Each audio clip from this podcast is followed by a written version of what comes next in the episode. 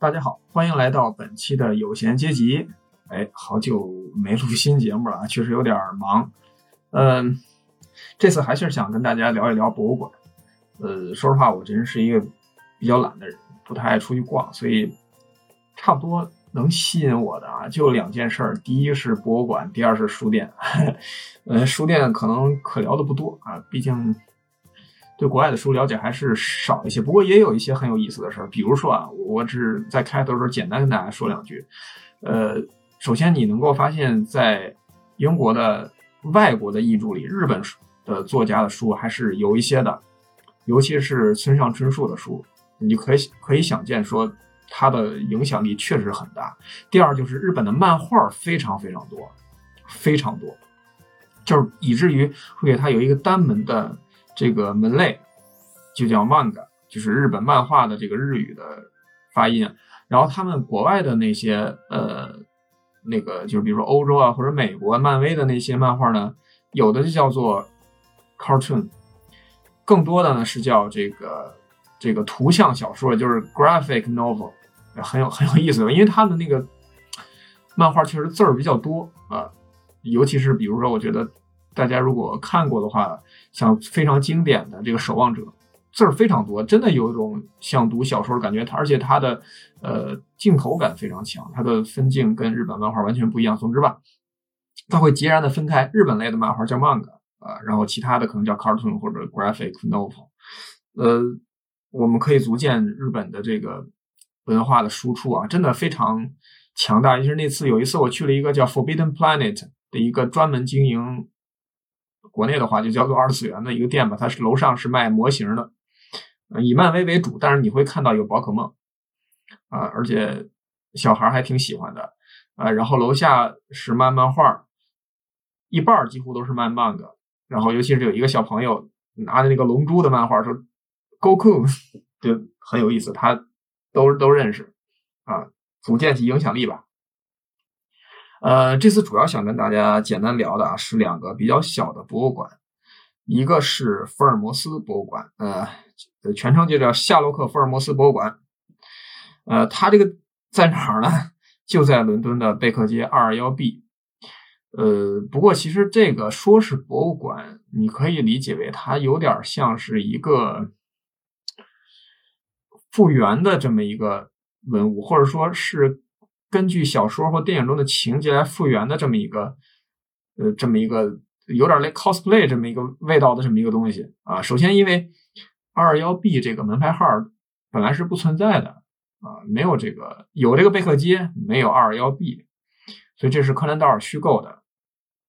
只是后来呢，有一个这个这个有一个老老，不能算是老太太了，反正有一个女有一个女的女性吧。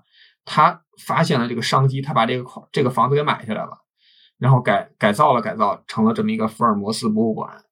哎，算是赚了大，确实很有商业眼光啊。嗯，但是这个这个房子本身呢，确实是个老房子，一八一五年建造的，也是维多利亚时期的房子。一八六零年到一九三六年呢，这个地方是作为一个旅店。然后，因为它比较老嘛，也目前也是这个二级文物，一共大概是三呃四层还是三层，我有点忘了。顶层是那个卫生间，一个类似于半阁楼的是一个东西，啊，就觉得很奇怪，他们的那个卫生间在在在顶层，嗯呃，然后确实是个老物件，呃，但本来不是二二幺 B。然后呃，这这个事儿还有点挺有意思，就是说原本这个据说克兰道尔的二女儿本来是反对，呃，就是。建这个东西，因为他不希望让大家误解为，呃，真的有福尔摩斯这个人，就是因为你像我小时候还真的曾经一度以为是不是真有这个人啊？因为你会看到很多改编故事，包括有些中国人也会写一些福尔摩斯的故事，说啊他来中国了，跟中国的神探有一些交锋，当然肯定是中国神探最后略胜一筹，是吧？嗯，就这种故事，所以全世界很多人都以为他是真的。啊，而且我会在那个福尔摩斯博物馆，它有一个专门呃一个一个信筒，它会展示一些全世界寄来的信嘛，其中就有中文的，啊，确实是这样。呃，所以他他的闺女当时是不太赞成的，但最后其实好像还是，呃，据说还是九零年这个博物馆开放的时候，他二闺女还出席了这个开幕仪式啊，这个我是从那个维基百科上查的，嗯，不知道是不是真的，因为他有点感觉有点问题，因为因为有的一种说法是它是九零年开放的，一种说法它是九一年开放，但应该它是九一年的，因为这个呃这个博物馆的那个门票，它其实它的门票其实是一个手册，一个黄色有点像 pamphlet 这么一个东西，三折。上面会有一些介绍，还有一些插图，啊，有一些福尔摩斯小说中经典形象的经典插图，啊，等等。然后它上面第一句话嘛，就是说这个夏洛克福尔摩斯博物馆是在九零年三月二十七号，呃，开放的，啊，呃，关于这个，呃，就是这个信的事儿，还有一件很有意思的事儿，就是因为首先本来没有这个门牌号，对吗？但是又有大量的人写信寄到这儿，所以这个他这个皇家邮递局就是 Royal Mail 就很不知道该怎么办。然后最开始的时候呢，他是把这个信交给一个银行处理的，叫阿比国民银行。呃，知道这个名的人可能不多啊。后来我查了一下，他的其实是桑坦德银行。桑坦德银行是西班牙的一个银行的全资子公司，这个可能就大家就比较熟了。这桑坦德银行在英国支行还挺多的啊。他是这么一个，就会就会把那个信送到那儿去，然后为此呢，这个银行还专门雇了一秘书，就专门处理这些信。有时候可能是不是还有点回信什么的？因为，呃，因为这我我也是看的这个网上资料啊，说 deal with such correspondence，我不知道是不是还会有写回信之类的，是不是？但是这个博物馆当时也有了嘛，所以他就觉得你你得寄到我这儿，应该我处理这个事儿。其实就有点类似于争夺这个。福尔摩斯的这个这个这个形象的意思，但是其实这个银行是无所谓的，对吗？对吧？呃，嗯，我我不知道，反正最后二零二二零零二年的时候，这个银行呢搬了，啊，他走了，所以 这个信自然就交给最后还是交给这个博物馆，因为没有别的别人了嘛，所以就就只有他了，嗯。它就是这么一个博物馆，呃，我觉得有比较有特色的一个地方呢。首先，它的那个门票很有趣儿，就刚才跟大家提到，它是一个手册啊，它不是一个一个小卡片儿或者什么的，它是一个手册，嗯，黄色的，黄色的那种纸，而且呃，就是大家如果国外的书，大家可会注意啊，它的国外的书几乎每一本后面都会印着那个一个这个一个标志，叫啥来着？有点忘了。哦，FSC 的这么一个标志是一个竖似的，就表明它的纸啊、什么印刷啊都是环保的，对吧？嗯，他们比较讲究这个啊。然后我不知道是不是这个也也是这个符合这个环保标准啊，因为它它没有印那标志。然后这个呢，这个手册呢有各种语言的版本，它还会有中文版本是有的啊。他还那个那个，你去对票的时候，他会问你说你你你是不是要？当然他当时就直接问了我一句是不是 English，我说嗯，就 English 吧。咱们就要一原汁原味的，是吧？呃，这个首先这个博物馆既然需要票嘛，它就是不免费的，而且还不便宜啊。这个票价呢，成年人现在的票价是十六英镑，呃，优惠票呢包括六十五岁以上的，然后学生和残疾人是十四镑，孩子就是六到十五岁的孩子是十一镑，六岁以下免费，呃。真的不便宜，真的不便宜，因为英国大部分博物馆其实都是免费的，所以它这个价格就还是挺贵的。呃，进去，嗯，博物馆呢外面呢其实是有一个那个穿的像士兵，他穿的是蓝色，但那不是红色的那种，一个蓝色的那么一个服装。我我不太懂这个英国的这个这个这个服装的什么特色啊，我猜想是不是它可能是维多利亚时期那个士兵的那个。服装呢，我不太清楚。他会站在门口，呃，到点的时候会放一波人进去。其实里面的空间挺小的，这四层主要就是一些还原了一些福尔摩斯的这个私人物品啊，还有楼上还有一些蜡像，还原一些小说中的经典场面呀，大概是这样啊。然后进去之后呢，会有一个人穿的跟那个维多利亚时期的衣服，据说他扮演的是老年华生啊，我不是很清楚，呃。他会跟大家做一些简单的介绍，做一些开场白，在那个一层的那个一个客厅里面，那还有一个壁炉，就是都是真东西啊，这这个确实不是假的啊。他为大家做一些介绍，然后请大家可以自由参观。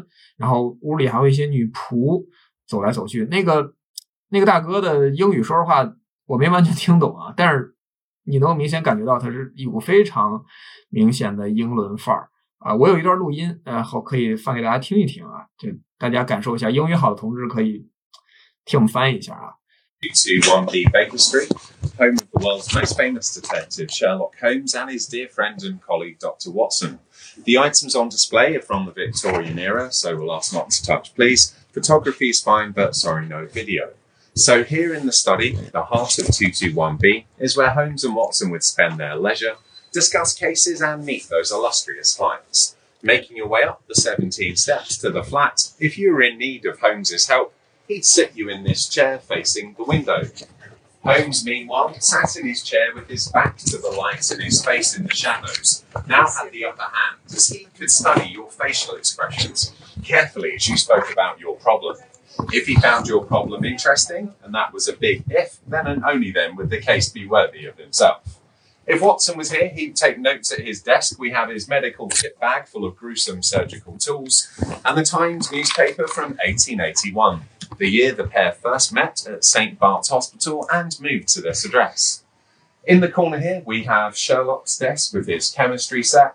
For what we now describe as forensic science, Holmes was a pioneer in the field, using techniques such as fingerprint analysis long before Scotland Yard. Of course, his famous Stradivarius violin, which he would play to ease that busy mind. He bought it on the Tottenham Court Road for a mere 55 shillings which is about a thousand pounds today. But he told Watson over lunch its real value 500 guineas. That's nearly a quarter of a million pounds a day, quite the steal. Now, if he didn't have a good case on that brilliant mind, he could turn to less musical pursuits. One of those was pistol practice in the living room. Much to the distress of Mrs. Hudson, Holmes shot the letters VR into the wall. They stand for Victoria Regina, Queen Victoria in Latin. And next to Queen Victoria here, a photograph of the other lady in his life, forever to be referred to as the woman. It is, of course, the famous Irene Adler from A Scandal in Bohemia, one of the few people to ever outsmart the great detective. So thank you for listening to me about some items here in the study. Take your time, explore the room, and any questions, please ask. Whenever you wish, I'll be happy to tell you more of Sherlock's room next door. Thank you. 然后这个博物馆的旁基基本上就逛完了，其实啊，就是内容很少。当时我去了之后，还其实还有有点失望的。呃， 旁边呢是一个纪念品商店，但这个纪念品商店，说实话，我个人的感觉就没什么东西。那个你的票也是在里头取的，也会有穿女仆的人，有一个其中一个女仆还是一个亚洲面孔，我真的很怀疑她是不是中国人啊。嗯，卖是卖一些小小纪念品吧，一些钢笔笔呀，然后一些小布袋儿啊，都印着福尔摩斯的形象等，大概大概就这些东西啊。然后，呃，总体来说，博物馆不大，很小，而且是收费的。呃，我可能就是满足一下一些福尔摩斯迷的，呃，这个这个什么吧，这个。来前来，不论是打卡还好也好呀，还是想来瞻仰一下的这个愿望吧啊。总之，我挺佩服的，就是这个这个这个他的这个创始人的这个独到的商业眼光啊，确实挺厉害的。呃，总体来说，我不推荐大家去。啊，当然我自己去了就去了啊。我，但是我不是福尔摩斯迷，其实我没看过几部福尔摩斯小说，好像印象比较深的，我就看过《巴斯克维尔猎犬》，我是看过。然后四千名和血色的研究好像看过，但是情节基本都忘掉了啊，其他的就没有看过，剧也没有看过，电影好像也也没看过。然后印象比较深的就是柯南那本那部这个贝克街的亡灵啊，非常经典，对吧？啊，大概第一个博物馆就跟大家分享到这儿了。呃，第二个呢是在伦敦的伦敦城。那是伦敦的中心中的中心了。刚才那个其实贝克街也算是伦敦中心了啊，大概在呃摄政公园的刚一出来，呃那个那个东南方向走走一段距离就到了啊，也是伦敦的市中心。但这个就更是中心中的中心了。这个东西呢叫做它的也有宣传手册，上面印的叫做伦敦密特拉嗯，对，密特拉。呃，首先解释一下什么叫密特拉。密特拉也是我也是就是去这个博物馆的时候才查了一些，就这密特拉呢是一种在罗马时期很流行的一种宗教，他信奉的神就叫密特拉神。那这个密特拉神呢，不是摩罗马人原创的，因为大家知道罗马人征服一个地方就会把那个地方的神搬到自己的万神殿来嘛。其实他的信仰是。很混杂的，尤其跟中东波斯啊、希腊呀、埃及等等这些都混在一起。这个密特拉神其实就是，呃，好，他好像在中东啊，在埃及啊，不是不是，在希腊呀都有信仰。那罗马的这个呢，呃，主要是士兵会信的比较多。有一种传说说密特拉是从呃岩石里出来的，所以我不知道是不是这个原因啊。所以他们的那个传统的密特拉教的。呃，这个这个庙都是修在山洞里，大概大概是一个长方形的，中间会有一条类似于呃坑一样的东西吧，一个长条的坑，然后在尽头呢会摆上一个密特拉的一个雕像，然后两边是摆着呃椅子，然后人会坐在那儿呃举行这个仪式等等，呃大概是这样，然后即使是不在这个呃这个这个。地下呢，或者不在这个呃山洞里呢，也会模仿造成这个造型，这个造型是不会变的，就大概是这样。呃，密特拉神的传统形象是一个什么样的呢？这个人呢会戴着一个兜帽是一样的东西，呃，我忘了叫什么什什么福金，忘了叫啥名了，什么一无边软帽，那那个帽子大家可以去百科上查一查，这个他会戴那么一个帽子。呃，然后呢，他的经典形象呢是半跪在一个牛的身上，这个牛会躺在地上，然后把他一只手，脸呢朝外，就就是侧着身是半跪在牛身上，脸呢朝外，就看大概就是看着你的样子，好像他在他他是在杀一只牛嘛，另一只手会摁着牛，然后一只手呢把这个刀刺到牛的脖子里，就好像杀到一半，忽然看见你来了，就脸朝你看了一眼，大概这个这个造型，它有一个披风，然后会飘起来。然后呢，会有一只猎犬咬着这个这个牛，还有会一条蛇去吸这个牛的血，还有一只蝎子会蛰这个牛，大概是这么一个造型。它两旁有时候会有一些侍卫，但核心造型大概就是这样啊。然后其实呢，这些这些形象代表什么，没有人知道，因为这个教呢没有留下任何呃比较明确的文字性的记载，或者什么经典呀，或者什么都没有。所以大家只能猜测，它就显得很神秘嘛，啊，就是密特拉教大概就是这个。它这个博物馆非常的小，当时我绕了好几圈没找着，呃，这呃就是很尴尬。但是后来哎转转转转，终于找，就在那个他这个那个地铁站叫 Bank，因为他就在伦敦金融城旁边都是银行嘛。Bank 地铁站稍微走两步就到了，绕两绕两步就到了，在一个一个很小的门儿，它呢。它这个整个大厦呢叫 Bloomberg Space，就是彭博社，呃，在欧洲的总部的一个大厦。我当我当时还不小心就跟着人人群那个进那个他那彭博社大厦里去了。当然，呃，然后后来发现不是地儿啊，我就出来了。嗯，就是这个遗址其实是一九五四年就在伦敦发现了，但是在这个地方出土了一一万五千件文物，非常多了。呃，但是为什么是一九五四年？其实当时。你想想，呃，几年前、十年前吧，二战刚结束，对吗？其实伦敦属于一个重建期，当时这片地方在二战的时候，它地面建筑基本上都被炸没了。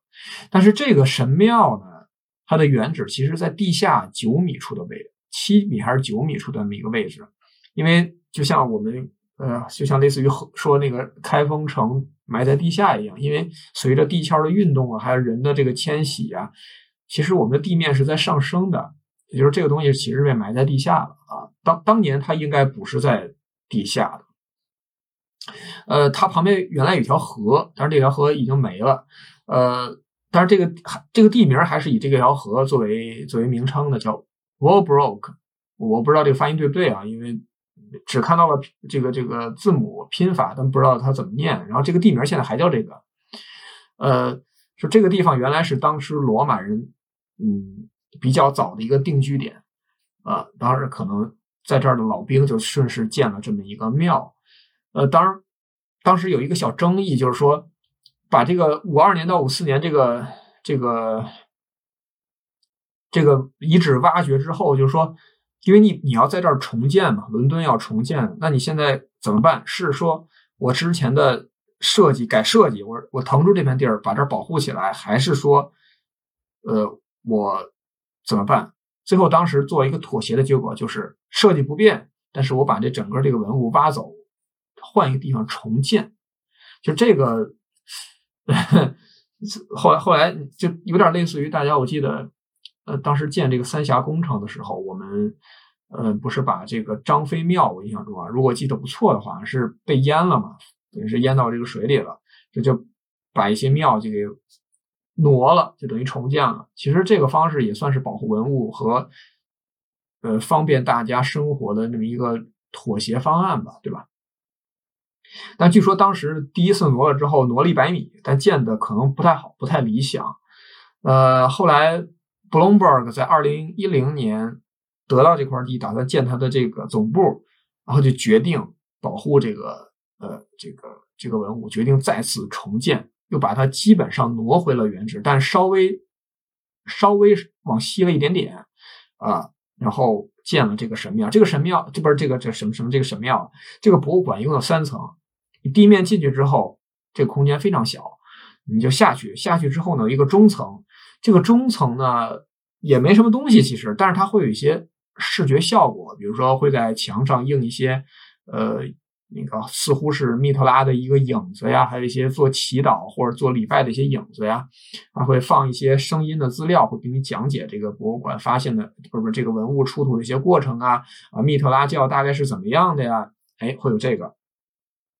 呃，前面会有一些介绍性的展板啊，一些东西，一些互动的这么一些东西，比较简单。